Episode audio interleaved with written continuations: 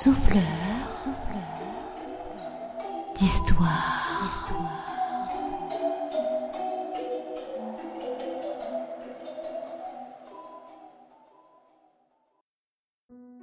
Devant elle, la mer. Derrière, les hauts tas de kaolins, postés là comme des sentinelles, dans une lumière d'été finissant, qui nimbait le paysage d'une clarté un peu mélancolique, sinon menaçante.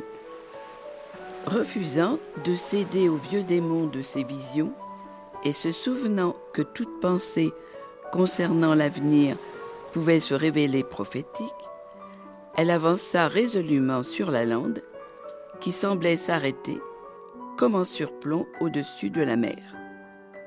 Or, plus elle s'éloignait du parking, moins le paysage changeait devant elle, un peu comme la cime de la montagne vers laquelle on grimpe allègrement. Même découragement. Pourtant, au bruit des vagues maintenant très proches, on savait qu'il n'y en avait plus pour longtemps. Bientôt, on aurait tout l'horizon, le ciel et la mer pour soi seuls dans la nuit. Il se recula soudain de peur d'être vu. Il était sorti ce soir-là par ennui, plus que par envie d'en découdre. Il était un peu lassé des récits d'épouvante que ne manquait pas de relater la presse et que les villageois commenteraient jusqu'à l'écœurement. Après quelques pas dans la lande, il se dit qu'il rentrerait plus détendu et que le calme de ce paysage immobile y contribuerait.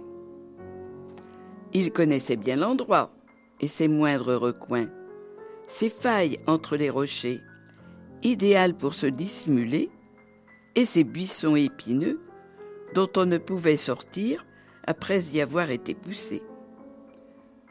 Soudain, c'est à contre-jour qu'il vit une silhouette qui lui semblait être celle d'un homme grand athlétique. Il pensa d'abord s'en approcher en faisant un détour et en veillant à ne faire aucun bruit. De toute façon, le bruit des vagues couvrirait tout, aussi bien les cris à venir que les imprécations.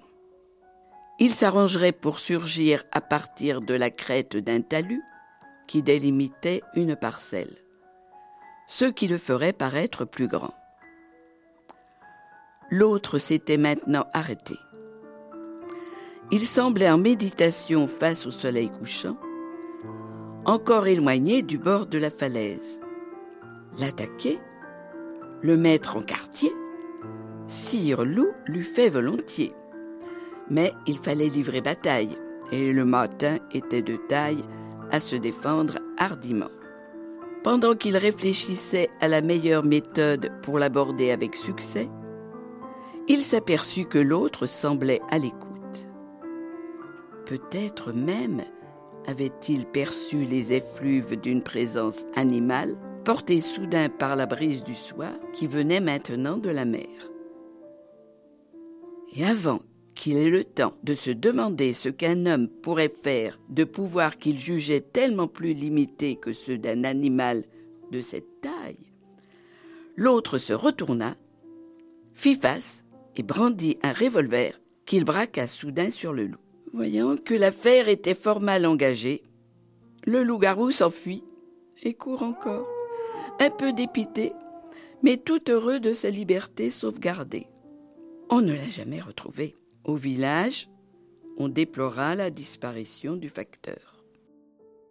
Vous venez d'écouter un texte lu et écrit par Mireille lors des ateliers d'écriture au patronage laïque de Lorient, organisé par l'association Les yeux fermés.